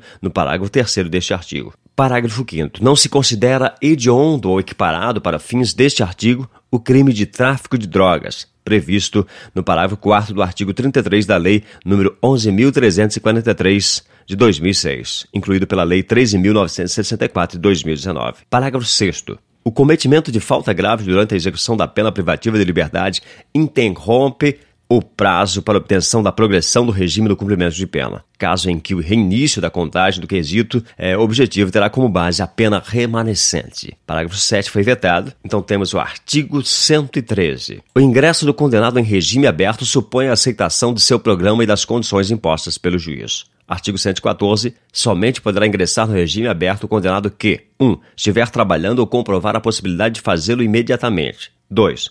apresentar pelos seus antecedentes ou pelo resultado dos exames a que foi submetido fundados indícios de que irá ajustar-se à autodisciplina e senso de responsabilidade ao novo regime. Parágrafo único. Poderão ser dispensadas do trabalho as pessoas referidas no artigo 117 desta lei. Artigo 115. O juiz poderá estabelecer condições especiais para a concessão de regime aberto, sem prejuízo das seguintes condições gerais e obrigatórias: 1. Um, permanecer no local que for designado durante o repouso e nos dias de folga. 2. Sair para o trabalho e retornar nos horários fixados. 3. Não se ausentar da cidade onde reside sem autorização judicial. 4. Comparecer a juízo para informar e justificar as suas atividades quando for determinado. Artigo 116. O juiz poderá modificar as condições estabelecidas de ofício a requerimento do Ministério Público, da autoridade administrativa ou do condenado, desde que as circunstâncias assim o recomendem. Artigo 117. Somente se admitirá o recolhimento do benefício do regime aberto em residência particular quando se tratar de 1. Um, condenado maior de 70 anos. 2. Condenado acometido de doença grave. 3. Condenada com filho menor ou deficiente físico-mental. 4. Condenada gestante. Artigo 118. A execução da pena privativa de liberdade ficará sujeita à forma regressiva, com a transferência para qualquer dos regimes mais rigorosos quando condenado. 1. Um, praticar fato definido como crime doloso ou falta grave. 2. Sofrer condenação por crime anterior cuja pena, somada ao restante da pena em execução, torne incabível o regime. Artigo 111. No parágrafo 1, o condenado será transferido do regime aberto se, além das hipóteses referidas nos incisos anteriores, frustrar os fins da execução ou não pagar, podendo a multa cumulativamente imposta. Parágrafo 1. O condenado será transferido do regime aberto se, além das hipóteses referidas nos incisos anteriores, frustrar os fins da execução ou não pagar, podendo a multa cumulativamente imposta. Parágrafo 2. Nas hipóteses do inciso 1 e do parágrafo anterior, deverá ser ouvido previamente o condenado. Artigo 119. A legislação local poderá estabelecer normas complementares para o cumprimento da pena privativa de liberdade em regime aberto, conforme o artigo 36, parágrafo 1 do Código Penal da permissão de saída. Artigo 120. Os condenados que cumprem pena em regime fechado ou semiaberto e os presos provisórios poderão obter permissão para sair do estabelecimento mediante escolta, quando ocorrer um dos seguintes fatos: 1. Um, falecimento, doença grave do cônjuge, companheira, ascendente, descendente ou irmão. 2. Necessidade de tratamento médico. Parágrafo único. A permissão de saída será concedida pelo diretor do estabelecimento onde se encontra o preso. Artigo 121. A permanência do preso fora do estabelecimento terá a duração necessária à finalidade da saída. Da saída temporária. Artigo 122. Os condenados que cumprem pena em regime semiaberto poderão obter autorização para a saída temporária do estabelecimento, sem vigilância direta, nos seguintes casos: 1. Um, visita à família. 2. Frequência a curso supletivo profissionalizante, bem como instrução do segundo grau ou superior na comarca do juízo da execução. 3. Participação em atividades que concorram para o retorno ao convívio social. Parágrafo 1. A ausência de vigilância direta não impede a utilização de equipamentos de monitoração eletrônica pelo condenado quando assim determinar o juiz da execução. Parágrafo 2 não terá direito à saída temporária que se refere o caput deste artigo condenado que cumpre pena por praticar crime hediondo com resultado morte. Artigo 123. A autorização será concedida pelo ato motivado do juiz da execução, ouvidos o Ministério Público e a Administração Penitenciária e dependerá da satisfação dos seguintes requisitos. Primeiro, comportamento adequado. Segundo, cumprimento mínimo de um sexto da pena. Se o condenado for primário, um quarto se reincidente. 3. Compatibilidade do benefício com os objetivos da pena. Artigo 124. A autorização será concedida por prazo não superior a sete dias, podendo ser renovada por mais quatro vezes durante o ano. Parágrafo 1. Ao conceder a saída temporária, o juiz imporá o benefício às seguintes condições, entre outras que entender compatíveis com as circunstâncias do caso e a situação pessoal do condenado. 1 fornecimento do endereço onde reside a família a ser visitada ou onde poderá ser encontrado durante o gozo do benefício. 2. Recolhimento à residência visitada no período noturno. 3. Proibição de frequentar bares, casas noturnas e estabelecimentos congêneres. Parágrafo 2. Quando se tratar de frequência a curso profissionalizante de instrução de ensino médio ou superior, o tempo de saída será o necessário para o cumprimento das atividades discentes. Parágrafo 3. Nos demais casos, as autorizações de saída somente poderão ser concedidas com prazo mínimo de 45 dias de intervalo entre uma e outra. Artigo 125. O benefício será automaticamente revogado quando o condenado praticar fato definido como crime doloso, for punido por falta grave, desatender as condições impostas na autorização ou revelar baixo grau de aproveitamento do curso. Parágrafo único. A recuperação do direito à saída temporária dependerá da absolvição eh, no processo penal, do cancelamento da punição disciplinar ou da demonstração do merecimento do condenado. Da remissão. Artigo 126. O condenado que cumpre a pena em regime fechado ou semiaberto poderá remir por trabalho ou por estudo parte do tempo de execução da pena. Parágrafo 1. A contagem de tempo referida no caput será feita à razão de 1. Um, um dia de pena a cada 12 horas de frequência escolar. Atividade de ensino fundamental médio, inclusive profissionalizante ou superior, ou ainda a de requalificação profissional, divididas no mínimo em três dias. 2. Um dia de pena a cada três dias de trabalho. Parágrafo 2. As atividades de estudo a que se refere o parágrafo 1 deste artigo poderão ser desenvolvidas de forma presencial ou metodologia de ensino à distância e deverão ser certificadas pelas autoridades educacionais competentes dos cursos frequentados. Parágrafo 3. Para fins de acumulação dos casos de remissão, as horas diárias de trabalho e de estudo serão definidas de forma a se compatibilizarem. Parágrafo 4.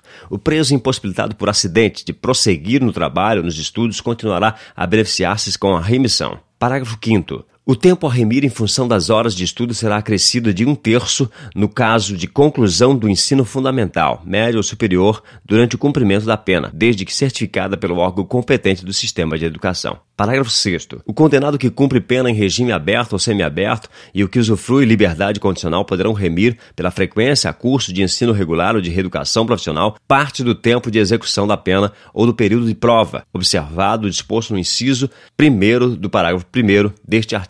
Parágrafo 7. O disposto neste artigo aplica-se às hipóteses de prisão cautelar. Parágrafo 8.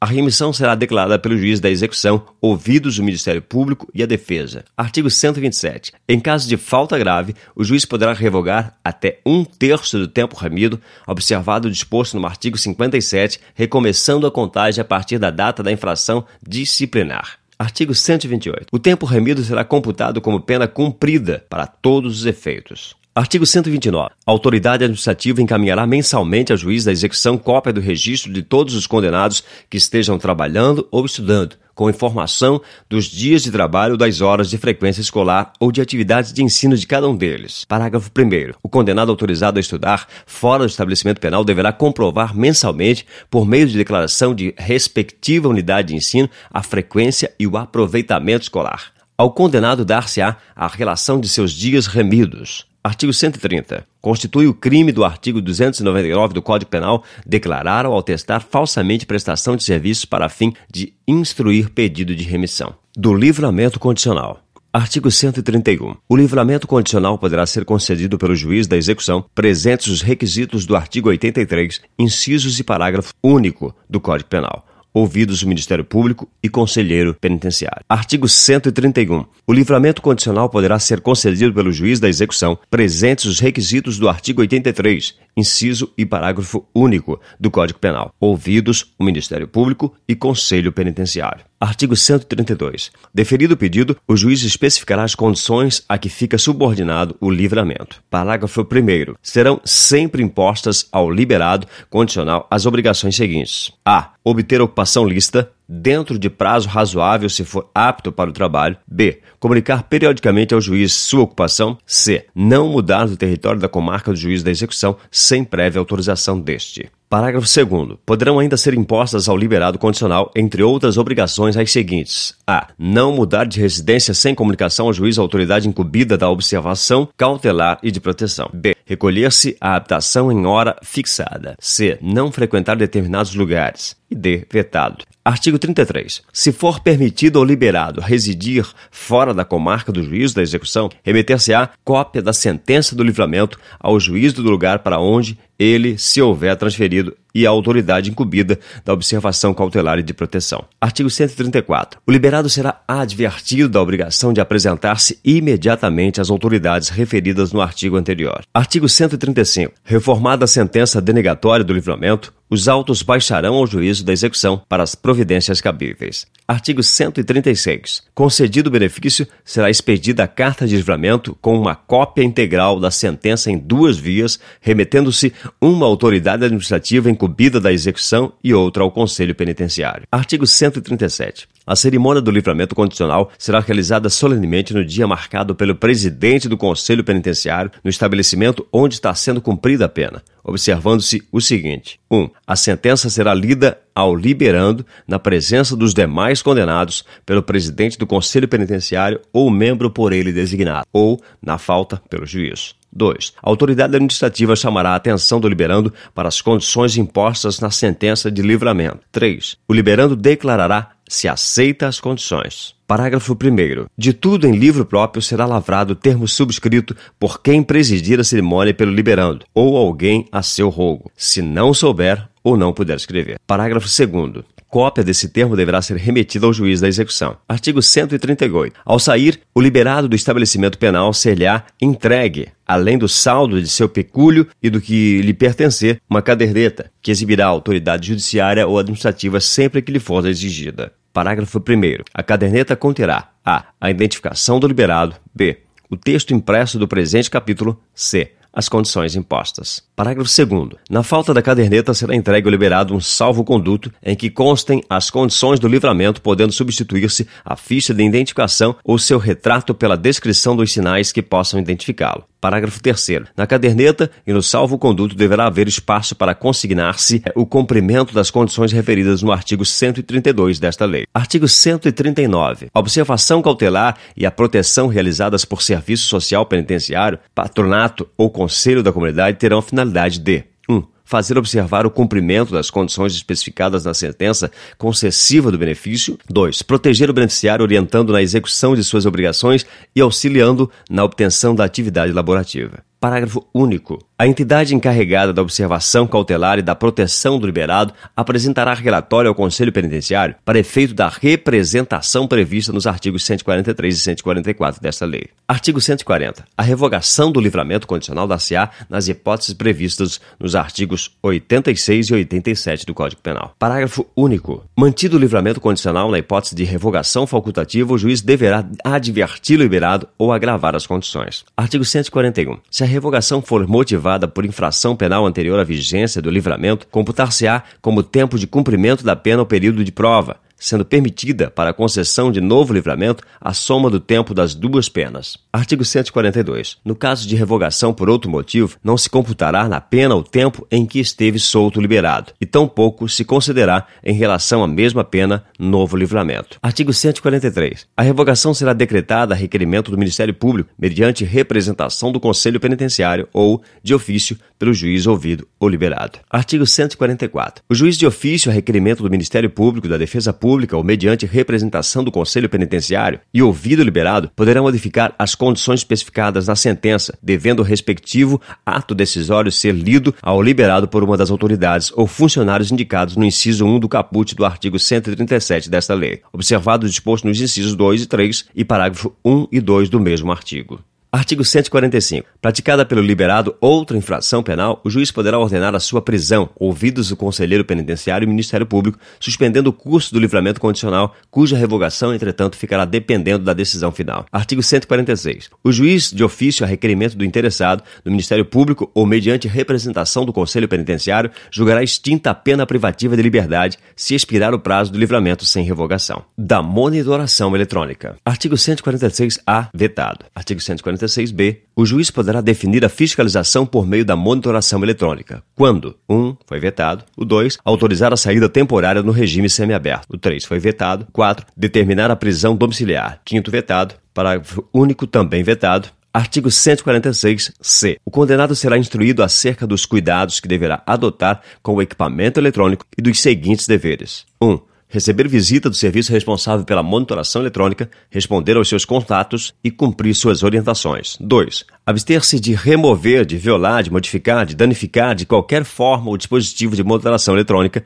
ou de permitir que outrem faça. 3. Vetado. Parágrafo único. A violação comprovada dos deveres previstos neste artigo poderá acarretar, a critério do juiz da execução, ouvidos o Ministério Público e a defesa. 1. Um, a agressão do regime. 1. Um, a regressão do regime. 2. A revogação da autorização da saída temporária. 3. Vetado. 4. Vetado. 5. Vetado. E o 6. A revogação da prisão domiciliar. 7 Advertência por escrito para todos os casos em que o juiz da execução decida não aplicar alguma das medidas previstas nos incisos de 1 a 6 deste parágrafo. Artigo 146d. A monitoração eletrônica poderá ser revogada. 1. Quando se tornar desnecessária ou inadequada. 2. Se o acusado ou condenado violar os deveres que estiver sujeito durante a sua vigência ou cometer falta grave. Disposições gerais. Artigo 147. Transitada em julgado a sentença que aplicou a pena restritiva de direitos, o juiz da execução, de ofício ou a requerimento do Ministério Público, promoverá a execução, podendo, para tanto, requisitar, quanto necessário, a colaboração de entidades públicas ou solicitá-la a particulares. Artigo 148. Em qualquer fase da execução, poderá o juiz motivadamente alterar a forma de cumprimento das penas de prestação de serviços à comunidade e delimitação de fim de semana, ajustando as condições pessoais do condenado e as características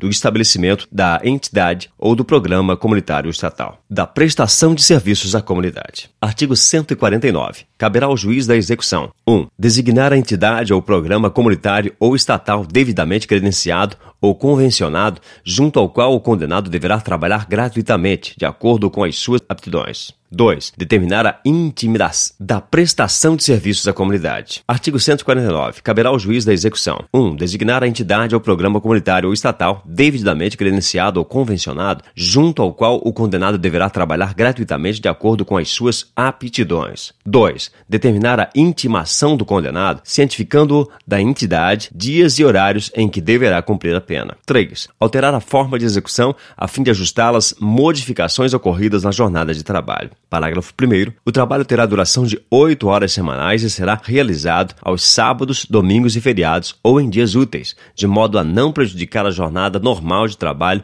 nos horários estabelecidos pelo juiz. Parágrafo 2. A execução terá início a partir da data do primeiro comparecimento. Artigo 150. A entidade beneficiada com a prestação de serviço encaminhará mensalmente ao juiz da execução relatório circunstanciado das atividades do condenado, bem como, a qualquer tempo, comunicação sobre ausência ou falta disciplinar da limitação de fim de semana. Artigo 151. Caberá ao juiz da execução determinar a intimação do condenado, cientificando-o do local, dias e horários em que deverá cumprir a pena. Parágrafo único. A execução terá início a partir da data do primeiro comparecimento. Artigo 152. Poderão ser ministrados ao condenado durante o tempo de permanência cursos e palestras ou atribuídas atividades educativas. Parágrafo único. Nos casos de violência doméstica contra a mulher, o juiz poderá determinar o comparecimento obrigatório do agressor a programas de recuperação e reeducação. Artigo 153. O estabelecimento designado encaminhará mensalmente ao juiz da execução relatório, bem assim comunicará a qualquer tempo a ausência ou falta disciplinar do condenado. Da interdição temporária de direitos. Artigo 154. Caberá ao juiz da execução comunicar à autoridade competente a pena aplicada,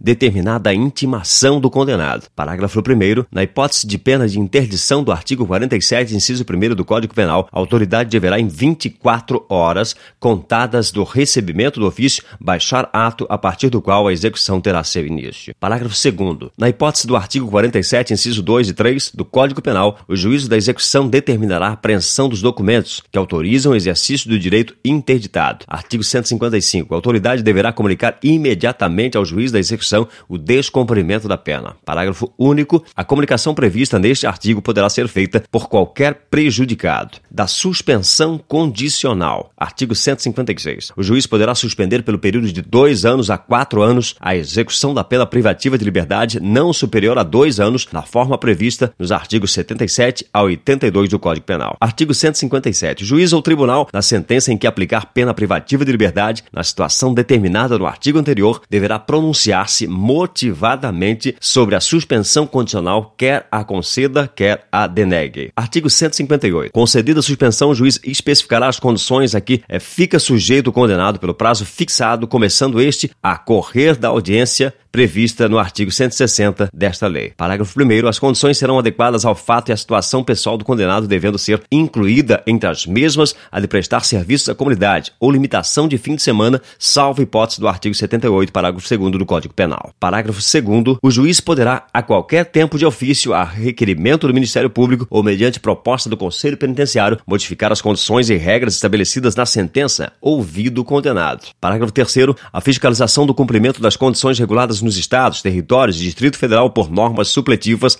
será atribuída a Serviço Social Penitenciário, patronato, Conselho da Comunidade ou instituição beneficiada com a prestação de serviços. Inspecionado pelo Conselho Penitenciário, pelo Ministério Público ou ambos, devendo o juiz da execução suprir por ato a falta das normas supletivas. Parágrafo 4. O beneficiário, ao comparecer periodicamente à entidade fiscalizadora para comprovar a observância das condições a que está sujeito, comunicará também a sua ocupação e os salários ou proventos de que vive. Parágrafo 5. A entidade fiscalizadora deverá comunicar imediatamente ao órgão de inspeção, para os fins legais, qualquer fato capaz de acarretar a revogação do benefício, a prorrogação do prazo ou a modificação das condições. Parágrafo 6. Se for permitido ao beneficiário mudar-se, será feita a comunicação ao juiz e à entidade fiscalizadora do local da nova residência, aos quais o primeiro deverá apresentar-se imediatamente. Artigo 159. Quando a suspensão condicional da pena for concedida por tribunal, a este caberá estabelecer as condições do benefício. Parágrafo 1. De igual modo, proceder-se-á quando o tribunal modificar as condições estabelecidas na sentença recorrida. Parágrafo 2. O tribunal, ao conceder a suspensão condicional da pena, poderá, todavia, conferir ao juízo da execução a incumbência de estabelecer as condições do benefício e, em qualquer caso, a de realizar a audiência Artigo 160. Transitada em julgada a sentença condenatória, o juiz alerá ao condenado em audiência advertindo-as das consequências da nova infração penal e do, e do descumprimento das condições impostas. Artigo 161. Se intimado pessoalmente ou por edital com prazo de 20 dias, o réu não comparecer injustificadamente à audiência admonitória, a suspensão ficará sem efeito e será executada imediatamente a pena. Artigo 162. A revogação da suspensão condicional da pena e a prorrogação do período de prova dar-se-ão na forma do artigo 81, respectivos parágrafos do Código Penal. Artigo 163. A sentença condenatória será registrada com a nota de suspensão em livro especial do juízo a que couber a execução da pena. Parágrafo 1.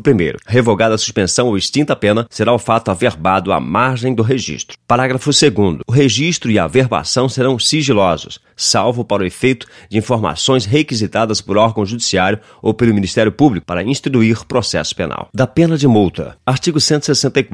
Extraída a certidão da sentença condenatória com trânsito em julgado, que valerá como título executivo judicial, o Ministério Público requererá, em autos apartados, a citação do condenado para, no prazo de 10 dias, pagar o valor. Artigo 164. Extraída a certidão da sentença condenatória com trânsito em julgado, que valerá como título executivo judicial, o Ministério Público requererá, em autos apartados, a citação do condenado para, no prazo de 10 dias, pagar o valor da multa ou nomear bens a penhora. Parágrafo 1. Decorrido o prazo sem o pagamento da multa ou o depósito da respectiva importância, proceder-se-á a penhora de tantos bens quantos bastem para garantir a execução. Parágrafo 2. A nomeação de bens à penhória e a posterior execução seguirão o que dispuser a lei processual civil. Artigo 165. Se a penhora recair em bem imóvel, os autos apartados serão remetidos ao juízo civil para prosseguimento. Artigo 166. Recaindo a penhora em outros bens, dá-se-á prosseguimento nos termos do parágrafo 2 do artigo 164 desta lei. Artigo 167. A execução da pena de multa será suspensa quando sobrevier ao condenado doença mental. Artigo 168. O juiz poderá determinar determinar que a cobrança da multa se efetue mediante desconto no vencimento ao salário do condenado, nas hipóteses do artigo 50, parágrafo 1 do Código Penal, observando-se o seguinte: 1. Um, o limite máximo do desconto mensal será o da quarta parte da remuneração e o mínimo o de um décimo. 2. O desconto será feito mediante ordem do juiz a quem der direito. 3. O responsável pelo desconto será intimado a recolher mensalmente até o dia fixado pelo juiz a importância determinada. Artigo 169. Até o término do prazo a que se refere o artigo 164 dessa lei, poderá o condenado requerer ao juiz o pagamento da multa em prestação mensais, iguais sucessivas. Parágrafo 1. O juiz, antes de decidir, poderá determinar determinar diligências para verificar a real situação econômica do condenado e, ouvido o Ministério Público, fixará o número de prestações. Parágrafo 2. Se o condenado for impontual ou se melhorar de situação econômica, o juiz de ofício ou a requerimento do Ministério Público revogará o benefício executando-se a multa na forma prevista neste capítulo ou prosseguindo-se na execução já iniciada. Artigo 170. Quando a pena de multa for aplicada cumulativamente com pena privativa da liberdade, enquanto esta estiver sendo executada, poderá aquela ser cobrada mediante desconto na remuneração do condenado. Entre parênteses, artigo 168. Parágrafo 1. Se o condenado cumprir a pena privativa de liberdade, obtiver livramento condicional, sem haver resgatado a multa, far-se-á a cobrança nos termos deste capítulo. Parágrafo 2. Aplicar-se-á o disposto no parágrafo anterior aos casos em que for concedida a suspensão condicional da pena. Disposição gerais. Artigo 171. Transitada em julgada a sentença que aplicar medida de segurança, será ordenada a expedição de guia para a execução. Artigo 172. Ninguém será internado em hospital de custódia e tratamento psiquiátrico ou submetido a tratamento ambulatorial para cumprimento de medida de segurança, sem a guia expedida pela autoridade judiciária. Artigo 173. A guia de internamento ou de tratamento ambulatorial, extraída pelo escrivão, que a rubricará em todas as folhas e a subscreverá com o juiz, será remetida à autoridade administrativa incumbida da execução e conterá 1. Um, a qualificação do agente e o número do registro geral do órgão oficial de identificação. 2. O inteiro teor da denúncia e da sentença que tiver aplicado a medida de segurança, bem como a certidão do trânsito em julgado. 3. A data em que terminará o prazo mínimo da internação ou do tratamento ambulatorial. 4. Outras peças do processo reputadas indispensáveis ao adequado tratamento ou internamento. Parágrafo 1. Ao Ministério Público será dada a ciência da guia de recolhimento e da sujeição a tratamento. Parágrafo 2 a guia será retificada sempre que sobreviver. Parágrafo 2 a guia será retificada sempre que sobrevier modificações quanto ao prazo de execução. Artigo 174. Aplicar-se-á na execução da medida de segurança naquilo que couber o disposto nos artigos 8 e 9 desta lei. Da cessação da periculosidade. Artigo 165. A cessação da periculosidade será averiguada no fim do prazo mínimo de duração da medida de segurança pelo exame das condições pessoais do agente, observando-se o seguinte: 1. Um, a autoridade administrativa, até um mês antes de expirar o prazo da duração mínima da medida, remeterá ao juiz é, minucioso relatório que o habilite a resolver sobre a revogação ou permanência da medida. 2. O relatório será instruído com o laudo psiquiátrico. 3. Juntado aos autos, o relatório ou as realizadas as diligências serão ouvidos sucessivamente o Ministério Público e o curador ou defensor, no prazo de três dias para cada um. 4. O juiz nomeará curador ou defensor para o agente que não o tiver. 5. O juiz de ofício ou a requerimento de qualquer das partes poderá determinar novas diligências, ainda que expirado o prazo de duração mínima da medida de segurança. Sexto, ouvidas as partes ou realizadas as diligências a que se refere o inciso anterior, o juiz proferirá a sua decisão no prazo de cinco dias. Artigo 176. Em qualquer tempo, ainda no decorrer do prazo mínimo de duração da medida de segurança, poderá o juiz da execução, diante de requerimento fundamentado no Ministério Público ou do interessado, seu procurador ou defensor ordenar o exame para que se verifique a cessação da periculosidade procedendo-se nos termos do artigo anterior. Artigo 167. Nos exames sucessivos para verificar-se a cessação da periculosidade, observar-se-á, no que lhes for aplicável, o disposto no artigo anterior. Artigo 178. Nas hipóteses de desinternação ou de liberação, artigo 97, parágrafo 3 do Código Penal, aplicar-se-á o disposto nos artigos 132 e 133 dessa lei. Artigo 179. Transitada em julgada a sentença, o juiz expedirá ordem para desinternação ou liberação. Dos incidentes de execução. Artigo 180. A pena privativa de liberdade não superior a dois anos poderá ser convertida em restritiva de direitos desde que das conversões.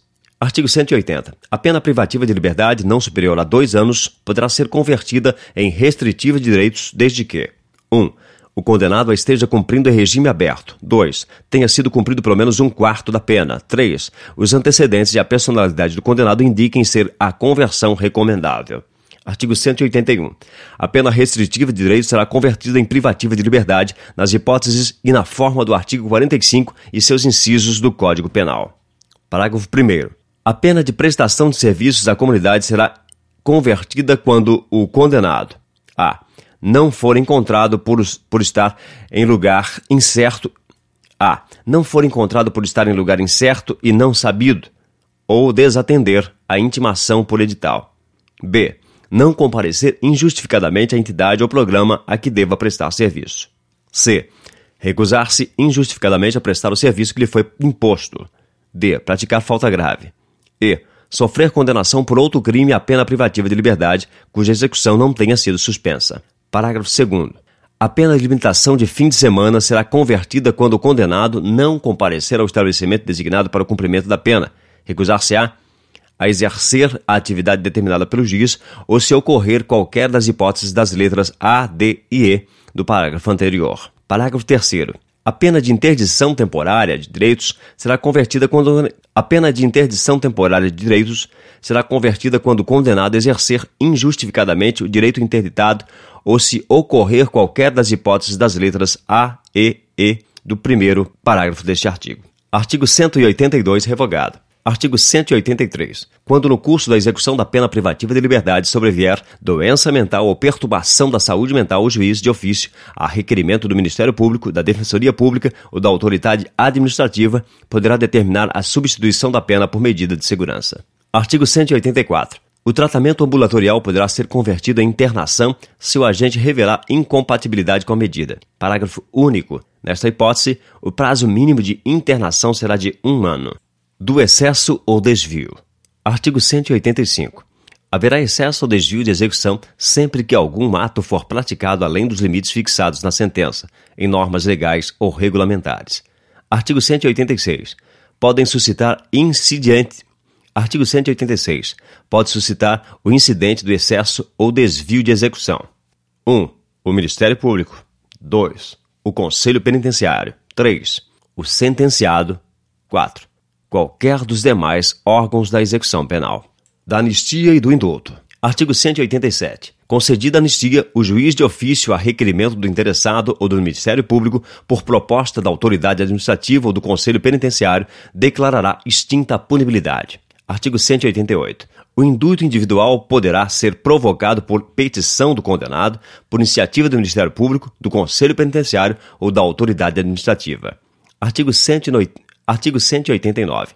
A petição do indulto, acompanhada dos documentos que a instruírem, será entregue ao Conselho Penitenciário para elaboração de parecer e posterior encaminhamento ao Ministério da Justiça. Artigo 190. O Conselho Penitenciário, à vista dos autos do processo e do prontuário, promoverá as diligências que entender necessárias e fará, em relatório, a narração do ilícito penal e dos fundamentos da sentença condenatória, a exposição dos antecedentes do condenado e do procedimento destes depois da prisão, emitindo seu parecer sobre o mérito do pedido e esclarecendo qualquer formalidade ou circunstâncias omitidas na petição. Artigo 191.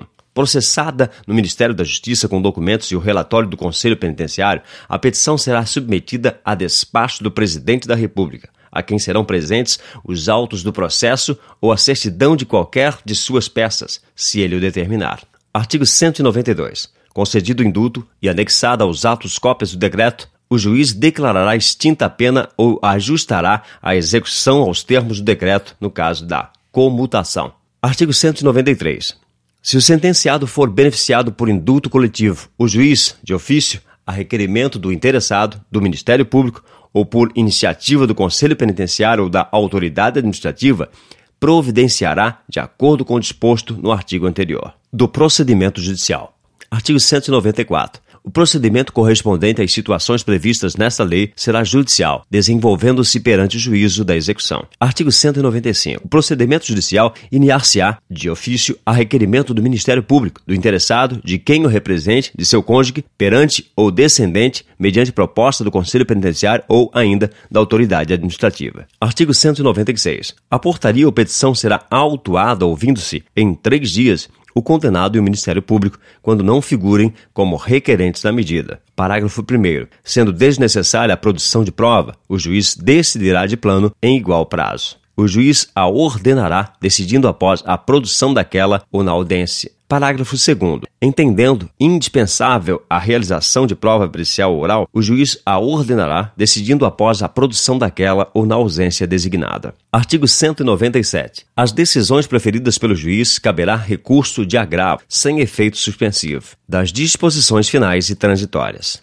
Artigo 198. É defesa ao integrante dos órgãos da execução penal e ao servidor a divulgação de ocorrência que perturbe a segurança e a disciplina dos estabelecimentos, bem como exponha o preso a inconveniente notoriedade durante o cumprimento da pena. Artigo 199. O emprego de algema será disciplinado por decreto federal. Artigo 200. O condenado por crime político não está obrigado ao trabalho. Artigo 201. Na falta de estabelecimento adequado, o cumprimento da prisão civil e da prisão administrativa se efetivará em sessão especial da cadeia pública.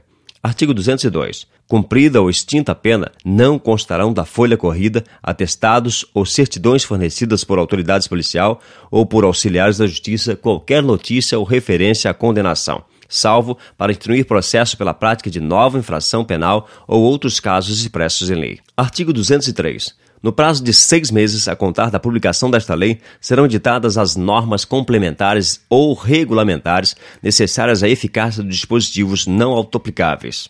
Parágrafo 1. Dentro do mesmo prazo, deverão as unidades federativas, em convênio com o Ministério da Justiça, projetar a adaptação, construção e equipamento de estabelecimentos e serviços penais previstos nessa lei. Parágrafo 2. Também no mesmo prazo deverá ser providenciada a aquisição ou desapropriação de prédios para instalação de casas de albergados. Parágrafo 3. O prazo a que se refere o caput deste artigo poderá ser ampliado por ato do Conselho Nacional de Política Criminal e Penitenciária mediante justificada solicitação, instruída com os projetos de reforma ou de construção de estabelecimentos. Quarto, o descumprimento injustificado dos deveres estabelecidos para as unidades federativas implicará na suspensão de qualquer ajuda financeira a elas destinada pela União para atender às despesas de execução das penas e medidas de segurança. Artigo 204. Esta lei entra em vigor concomitantemente com a Lei de Reforma da Parte Geral do Código Penal, revogadas as disposições em contrário, especialmente a Lei nº 3.274, de 2 de outubro de 1957. Brasília, 11 de julho de 1984. João Figueiredo.